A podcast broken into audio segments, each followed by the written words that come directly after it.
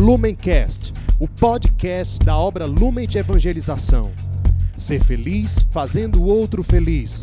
Acesse lumencerfeliz.com.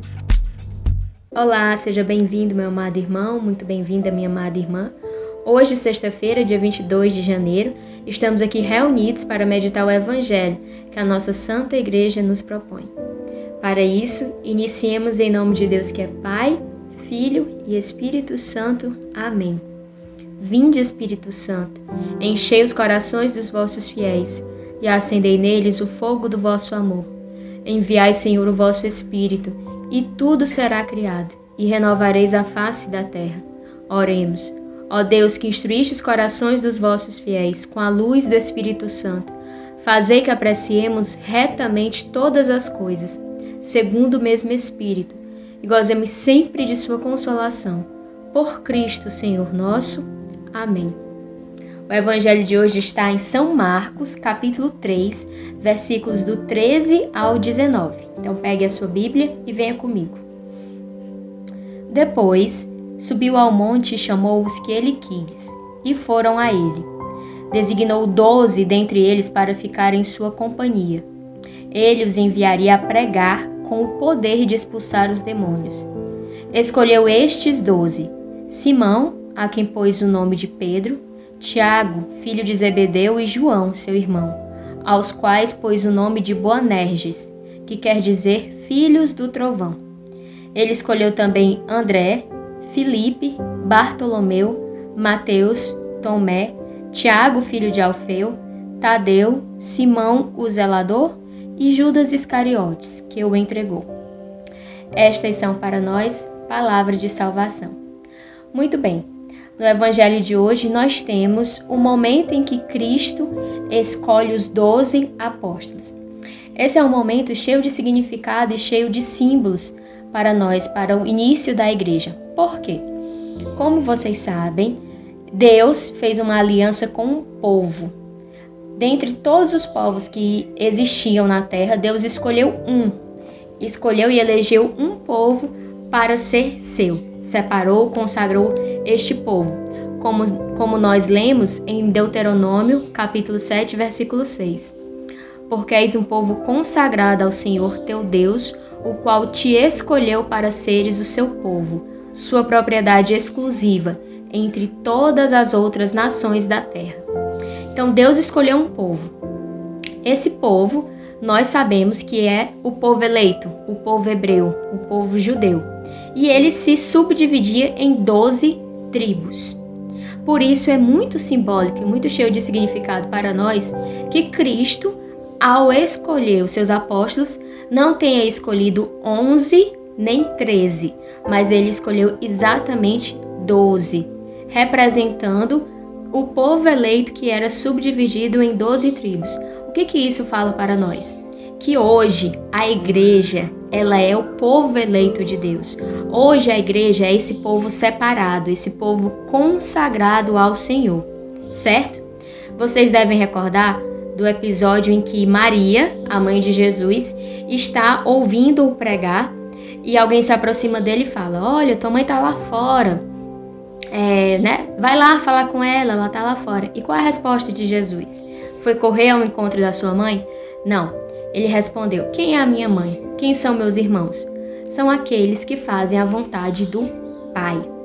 Esse episódio, ele está em Marcos, aqui no próprio capítulo de São Marcos, no capítulo 3, mais à frente, no versículos 33 a 35. Também tem outros evangelhos, mas especificamente no Evangelho de São Marcos, que nós estamos meditando hoje, vocês poderão encontrar lá. E o que, que isso tem a ver com, com o que a gente está partilhando hoje? Que Cristo, ao responder assim, quando questionado que a mãe dele estaria lá fora, ao dizer: Quem é minha mãe? Quem são meus irmãos? Senão aqueles que fazem a vontade do Pai, ele está sacramentando, ele está instituindo uma vez mais que não são os laços de sangue, os laços da hereditariedade que vão formar o povo eleito, mas sim o povo que faz a vontade de Deus. Percebem isso? Então, ao escolher os doze, é muito significativo que seja esse número de doze para nos mostrar que hoje nós somos esse povo eleito. Um povo que nasce não de laços sanguíneos, mas sim que, tá ali, que está ali unido em um só coração, em uma só alma, em Deus, reconhecendo que Jesus é o Senhor. Um exemplo muito concreto disso, dessa relação familiar que vivemos entre pessoas que não dividem o mesmo tipo sanguíneo, que não dividem o mesmo código genético, são as nossas casas de acolhimento. Nas nossas casas de acolhimento, nós temos verdadeiras famílias, famílias que são formadas, como eu disse, não por laços de sangue, mas por pessoas que estão ali unidas na vontade de Deus, unidas vivendo o Evangelho. Então, somos todos igreja. Somos todos igreja porque Cristo instituiu que não era mais um povo, mas sim pessoas que, além além da sua relação, além da sua descendência, além da sua formação biológica e genética, estariam ali vivendo a vontade de Deus. Continuando, Cristo fala que ele escolheu os doze e os enviou a pregar com o poder de expulsar os demônios. Apóstolo vem da palavra grega apostole e significa enviado. Então, um apóstolo, ele é um enviado significa isso. Apóstolo significa enviado. E quem envia alguém, envia por algum motivo. Envia para levar uma mensagem, envia por alguma razão. Não é assim? Apóstolos, eles são escolhidos para serem enviados. E eles são enviados para levar uma mensagem, não uma mensagem própria, mas uma mensagem daquele que os envia.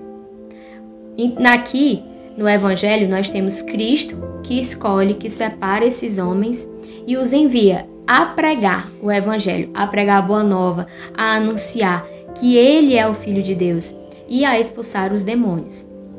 Nós, hoje, somos chamados a dar continuidade. Nós somos igreja e, sendo igreja, somos chamados a dar continuidade a essa mensagem.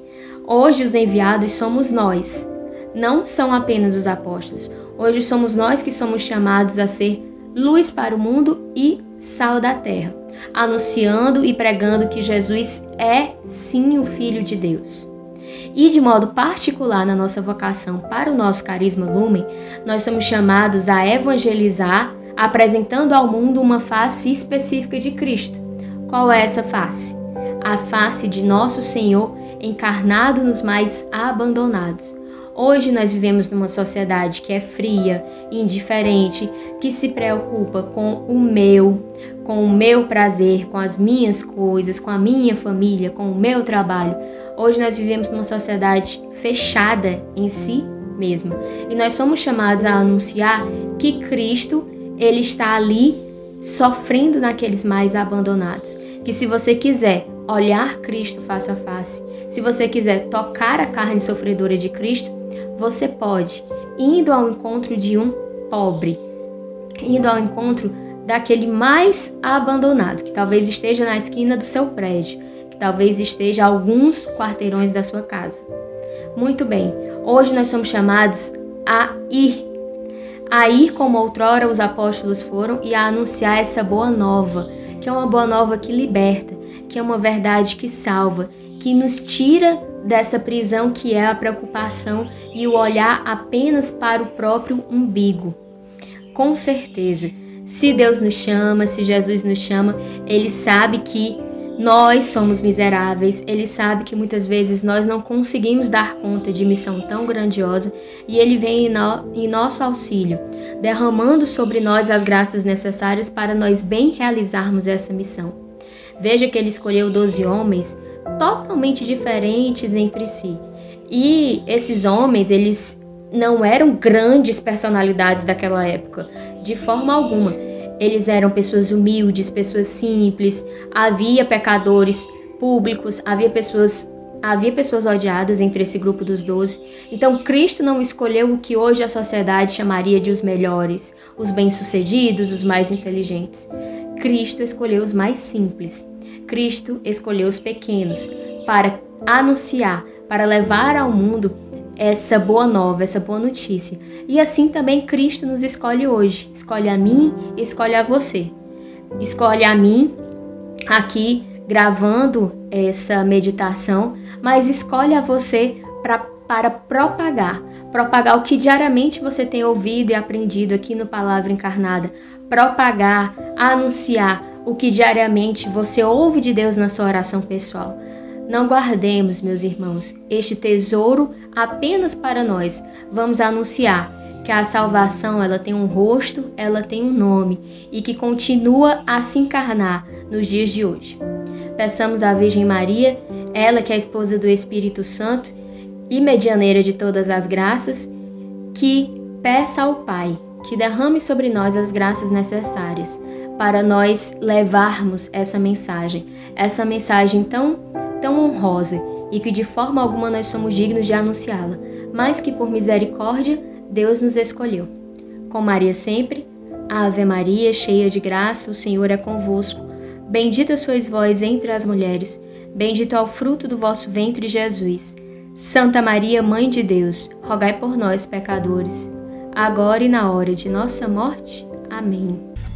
Lumencast, o podcast da obra Lumen de Evangelização. Ser feliz fazendo o outro feliz. Acesse lumencerfeliz.com.